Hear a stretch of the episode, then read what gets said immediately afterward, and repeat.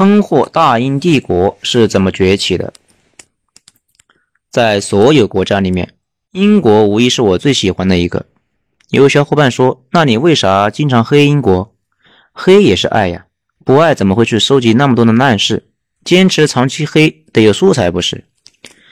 这个国家冷酷、务实，不讲情面，见谁坑谁。一个破落的小岛国还分成好几块，互相打成一团。在这种情况下，克服各种先天不足，身残志坚，后来居上，雄居世界头号强国三百年。如果说二零一八这样的逆境，我们该学谁？那无疑是英国，因为这个坑货一直不咋顺，但是一直坚持折腾，直到干趴所有对手，多么像我们这个老帝国正在经历的事情。今天的故事，我们要先从两个大佬的争论讲起。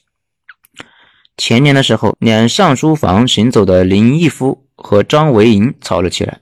具体的内容不是我们今天的重点，重点是老张作为我国经济学超级大佬，竟然说了一句：“由于工业革命，英国从一个边陲岛国成为了人类现代文明的引领者”，引起了不小的轰动。这句话在普通人听来似乎没啥问题，但是如果了解英国史，就知道老张实在是糊涂了。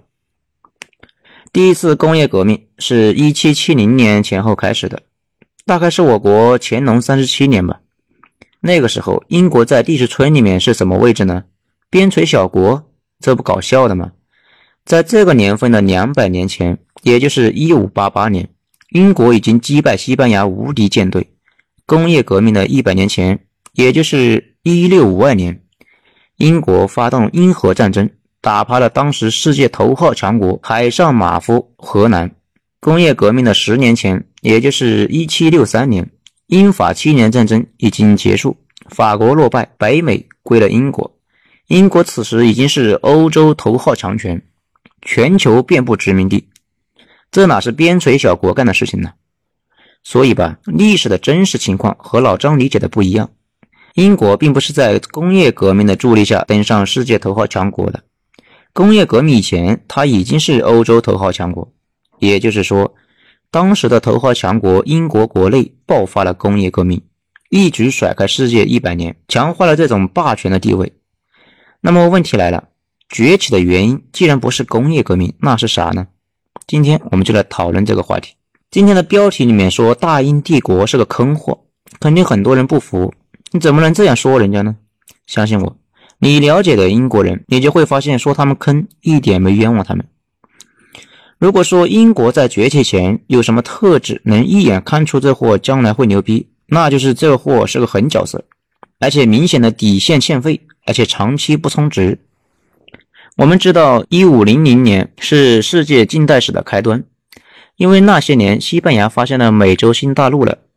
那么问题来了，西班牙发现美洲。一举成为世界头号强国的那些年，英国在忙乎啥呢？他们在忙乎玫瑰战争和战后重建工作。玫瑰战争这个词听着是挺浪漫的样子，事实上非常暴力，非常的少儿不宜。故事的起因是英国皇室的两支系为了皇位打了起来，其中一支家徽是白玫瑰，另一支是红玫瑰，所以后来大家给他起了个名字，叫做玫瑰战争。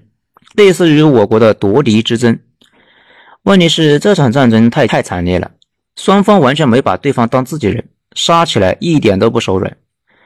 而且西方当时是有潜规则的，也就是贵族被俘一般不会被处决，因为贵族嘛就那么些人，互相联姻，互相依仗，低头不见抬头见，等打完了仗还要继续过日子不是？所以贵族被逮到后，一般用钱可以赎回去。但是英国人比较狠，逮到就处死，双方玩的太狠，以至于双方的贵族基本同归于尽。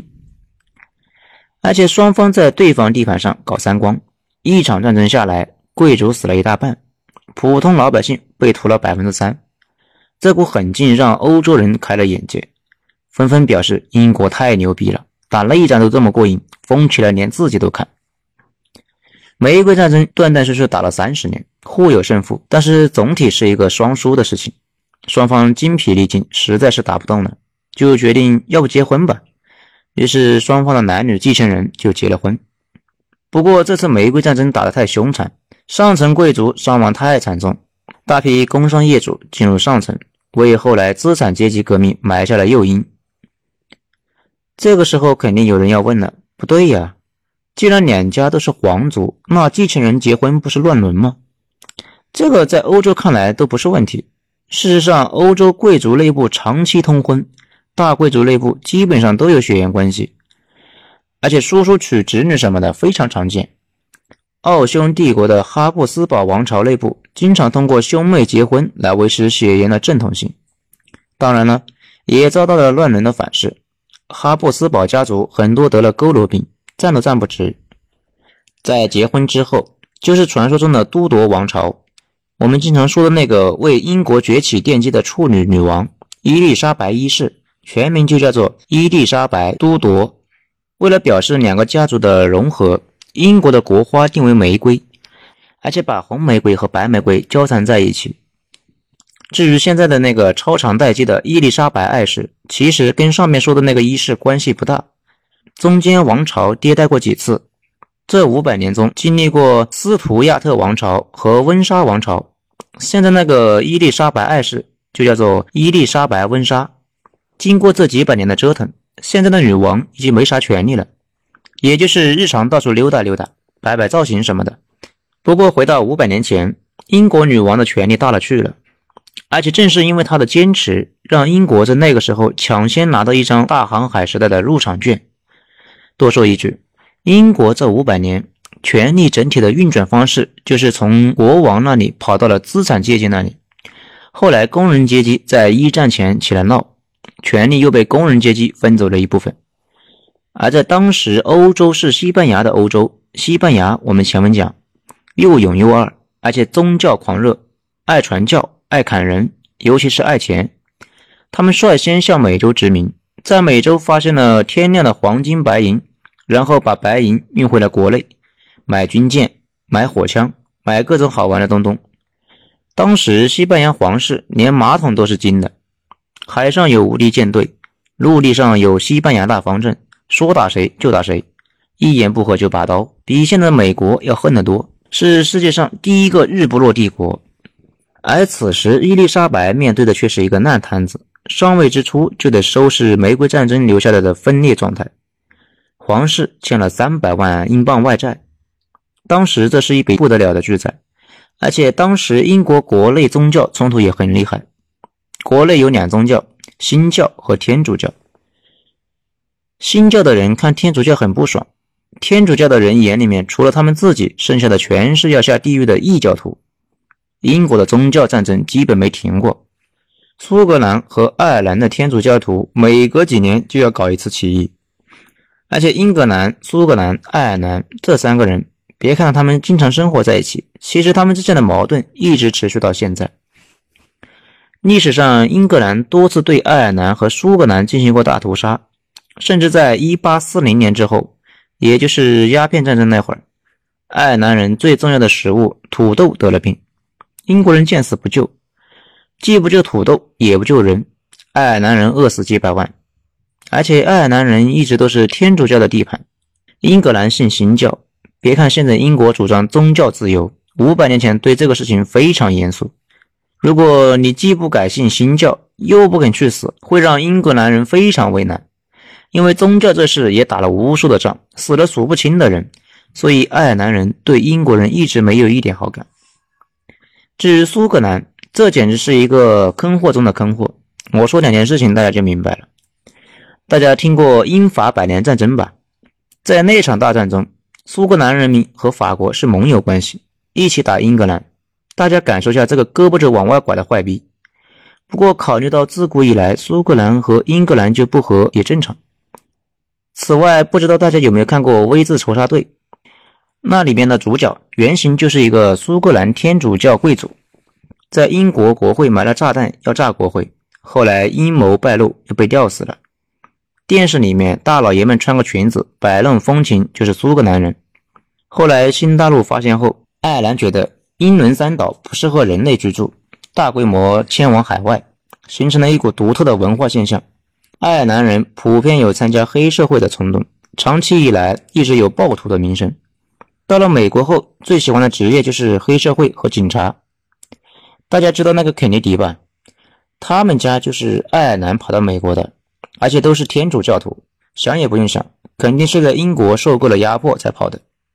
美国总统一般都是清教徒，像肯尼迪那种天主教徒比较少。这里有个问题：英国新教和天主教到底是什么关系？其实不复杂。以前英国也是天主教，天主教只有一个教皇，要求一夫一妻。并且离婚要到教皇那里审批，但是英国国王亨利八世想离婚不被同意，于是宣布他自己是教皇，今后可以随时离婚。从那以后，英国国教不是天主教了，是他自己创立的这个教，也就是大家所知的圣公会。但是爱尔兰人和苏格兰人眼里，这个国王都不是他们的国王，你的教自然也不是他们的教，所以就有了宗教隔阂。而且国王自己当主教这事看得很爽，其实遗患无穷。你自己突然宣布自己就是教皇，那我是不是也可以宣布自己是教皇呢？所以英国一下子多出来好几个宗教，其中比较麻烦的是清教徒。清教徒的眼里，他们的天主教和圣公会都是伪科学，都得被清掉。而且他们认为上帝眷恋谁，谁就会有钱。按这个逻辑下，清教徒一般很爱赚钱。很多有钱却没地位的资产阶级愿意加入这个教，这个教给国王造成了很大的麻烦，很好理解吗？欧洲是君权神授，国王是上帝派到人间管理刁民的。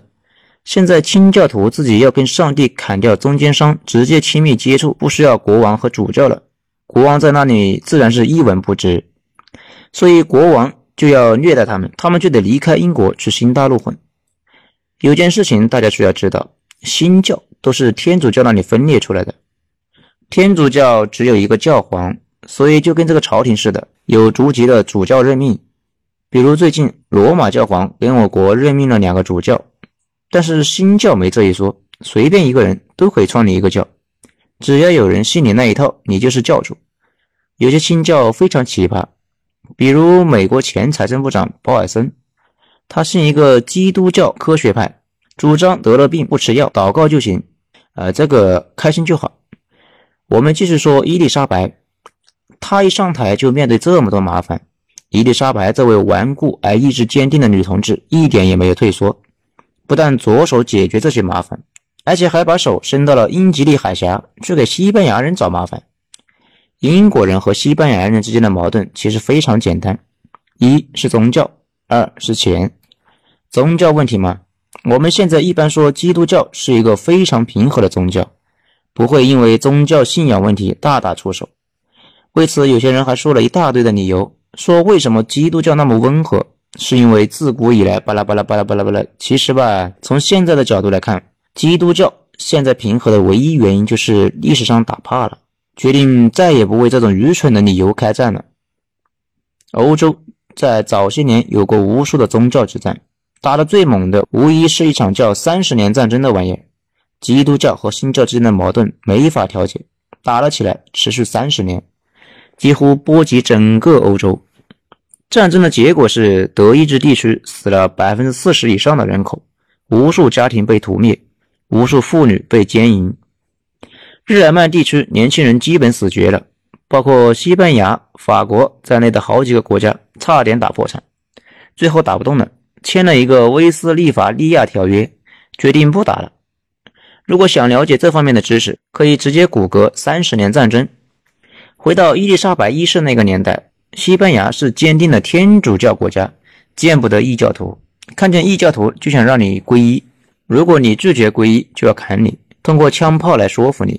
而当时的英格兰就是这样一个欠砍的，所以西班牙已经忍他很久了。其次，他俩之间有个很大的问题，就是钱。西班牙发现美洲后，很不希望其他国家过来分一杯羹。但是英国人是那种看见鸡蛋上有缝就要叮一下的苍蝇，长期以来的原则就是和尚摸得，我为什么摸不得？看见西班牙在美洲发了财，英国人蠢蠢欲动。很快的，两英国人商量去非洲买了黑奴，去美洲贩卖，果然赚的是盆满钵满。伊丽莎白听说这件事后非常生气，强烈要求入股。从那以后，出现两个创造性的玩意，一是皇室入股海外贸易，二是大西洋三角贸易。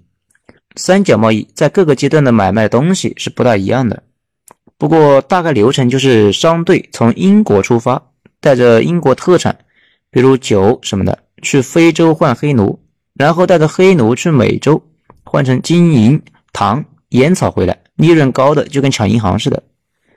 英国人的这种行为让西班牙非常不爽，因为西班牙眼里美洲的钱只能西班牙赚，西班牙不给你不能抢，所以西班牙方面的反应是，如果逮到走私船，全部击沉。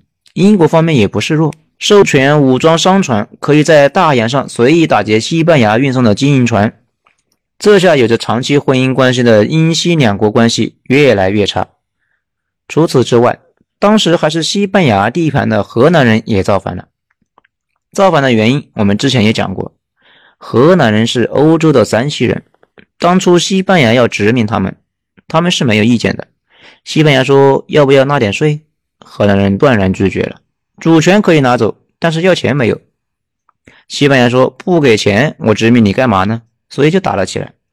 当时英国穷的一逼，但是坚持向荷兰提供钱和军队。西班牙是知道的，所以暗地里支持爱尔兰人闹事。爱尔兰也是天主教徒嘛，信教是一家。双方来回摩擦了几十年，到了一五八七年，英格兰国内的天主教徒叛乱被残酷镇压，苏格兰女王天主教徒玛丽也被伊丽莎白砍掉了。西班牙人忍无可忍，决定亲自去解放爱尔兰，顺便修理一下英格兰。这就是我们熟知的无敌舰队。无敌舰队是一五八八年出发的，这个年份大家可能没啥感觉。大家知道一本叫做《万历十五年》不？大明万历十五年就是一五八七年的无敌舰队出发的前一年。那一年海瑞死了。无敌舰队不是我们理解的那样，战舰摆成一排互相轰，那是现列时代。西班牙独步大洋那时候，大炮准头不行，而且炮声此重。打一炮经常打不准对面的战船，巨大的后坐力往往让大炮剧烈的后退，经常把木质的船体给撞坏了。所以大炮这玩意在当时还是配角。当时的主要战术是本方的战舰和对方接舷，双方先是互相用火铳对射，射完了之后跳到对方船上砍人。大家看过《加勒比海盗》吧？那里面就有类似的情节。当时西班牙的目标是去爱尔兰登陆的。浩浩荡荡的舰队就出发了，路上被英国远程大炮打了几下，整体影响不大。不过随后碰上了飓风，然后就没有然后了，整个舰队飞灰烟灭了。不过这次战役并没有改变英西双方的实力对比，英国作为一个乱成一团的穷逼国，一举干掉了西班牙舰队，并没有让它成为海上巨兽。事实上，西班牙第二年就恢复了无敌舰队的编制，又开始在大洋上浪了。而且在一五九七年，也就是十年后，西班牙准备再组织一次无敌舰队远征。不过还没出发，国王就死了，就没远征成。事实上，无敌舰队的全军覆没并没有改变啥。西班牙背靠的是美洲殖民地，有的是钱，所以接下来的日子照旧。英国偷摸支持荷兰闹事，西班牙一直支持爱尔兰游击队。英国让商船上装上大炮，去海外打劫西班牙的运金船，并且签发一种叫做私掠许可证的玩意。西班牙又不是不会签发，也授权商船看到英国船就可以自行决定是否开火。双方各自使出了吃奶的劲，互相伤害。伊丽莎白上台时期，国库有三百万英镑的欠款，执政过程中想尽办法筹集资金，甚至一度卖官卖爵。一度还的差不多了，不过考虑到英国政府持续镇压本国天主教叛乱，又在海外支持反对西班牙战争，财务情况能好就有了鬼了。等伊丽莎白一六零三年病死的时候，王室又欠了三百万巨款。三百万是个什么概念呢？我说一件事情，大家感受一下。当时英国在海外所有的武装掠夺船，一年能给政府赚二十万，可见三百万也是一笔巨款。说到这里，我们就得解释下欧洲跟我国最大的不一样了。欧洲采取的是国债制，国王也可以像中国古代国王一样随意征税，但是中国古代是自上而下的，也就是全天下都是皇帝的地盘，皇帝有命令，基层就执行。欧洲不一样，是封建制的，国王下面是封臣，封臣支持国王，国王才有权威。如果不支持，那国王说出来的话屁也不是。所以国王的权力小得多，弄不好手底下的人就不护用了。所以抗税事件经常发生。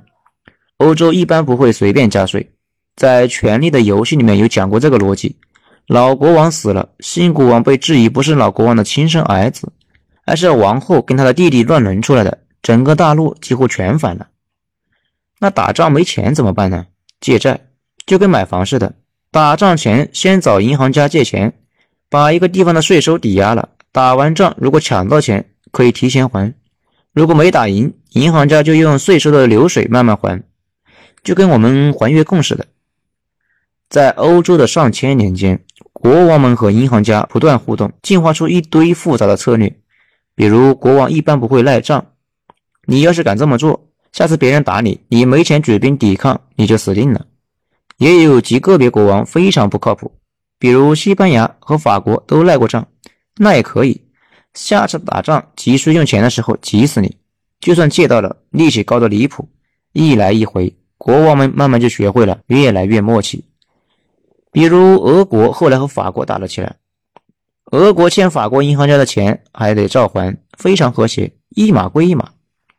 而且随着时间的推移，欧洲银行团不断的兼并破产，最后能支持国家战争的银行只剩下十七家，而且互相之间结成攻守同盟，一起抵制信用差的，或者一起支持你的敌人，反正不会就这样放过你。这一点在《权力的游戏》里面有交代。小恶魔他们家，也就是兰尼斯特家的家族格言就是“兰尼斯特欠债必还”。在欧洲，信用就是立命之本，而且《权力的游戏》就是以玫瑰战争为背景写的。这种制度非常非常关键，这就是近代国家信用的产生。如果大明有这种制度，有可能在明末大起义中就不会灭亡了，因为大明其实就是财政破产，给刁民们加税，越加越反。越反越加，掉坑里了。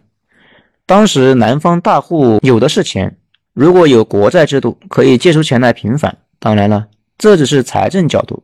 明朝当时的问题很多，远远不止财政出了问题。需要注意的一点是，欧洲一直是分裂的，银行家也是流动作案，杀债主这件事，国王也干过，不过成本越来越高。比如西班牙欠了银行家无数的钱。真让他杀了荷兰，灭了银行家，可能钱真的不用还了。不过打仗打了八十年，到最后也没有攻下荷兰。现在知道为啥我国没形成国家信用了吧？因为国王一直都有杀债主的冲动，在我国可就不止冲动了。需要注意的一点是，银行家不是拿自己的钱去放贷，他是从大家那里筹集来的。比如以百分之五的年利率筹集资本，以百分之二十的利率放贷。那你肯定纳闷了，怎么那么高的利率？其实也正常，有些贷款是收不回来的，得对冲风险。英国人很快就反应过来了，所以在一六九四年成立了世界上第一家中央银行，从全国人民那里吸收储蓄，然后借给国家打仗，国家打完仗还回去。这个算不上创新的玩意，非常有力的支撑了英国后续跌跌撞撞的向前爬。后来两次鸦片战争。全是英格兰银行放贷打仗，打完了大清赔款，英国拿赔款去还债，相当于大清花钱雇英国人打自己。伊丽莎白死了，她的时代也落幕了，拜英国人牛逼哄哄的宣传能力所赐。现在的伊丽莎白被吹成了神，不过真正深入到她那个时期去细看，伊丽莎白的年代非常复杂，从不同的角度能看到完全不同的景色。在她手里，英国经历了很多考验。和西班牙持日旷久的战争，爱尔兰接二连三的搞事，埃塞克斯伯爵叛乱，农业欠收，而且为了筹款，啥事都干。不过从那时候起，英国人坚定了成为强国的决心。以后的两百年中，英国人从来不怕挑战，不怕麻烦，从来都是一边解决国内解决不完的问题，一边把手伸到全世界折腾，直到成为世界性的强国。正如伊丽莎白年代的莎士比亚在名作《约翰王》里面说的：“就算全世界都是我们的敌人，向我们三面进攻，我们也要彻底击溃他们。”这段话可以理解成他那个时代的英国人的宣言了，也可以当做我们自己的宣言：不要怂，就是干，我们也会挺过所有的麻烦。二零二零年的麻烦很多，不过大家一定要相信一点，将来的麻烦会更多，而且我们都会挺过去，就像我们以前一直做的那样。最后还要跟大家分享一句话：悲观者往往是对的，但成功者往往是乐观者。很多人问我对接下来的态势怎么看？我反正是永远乐观的，因为这些年我从来没有从悲观中受过益。选择乐观还是悲观，不是理不理性的问题，而是纯粹的收益率的问题。永远自信，永远折腾，永远去挑战，不怕牺牲，不要被内心的恐惧吓到。黑暗中摸索固然艰苦，但是只要坚持下去，一定能挺过去。成功的国家和个人都是这么过来的。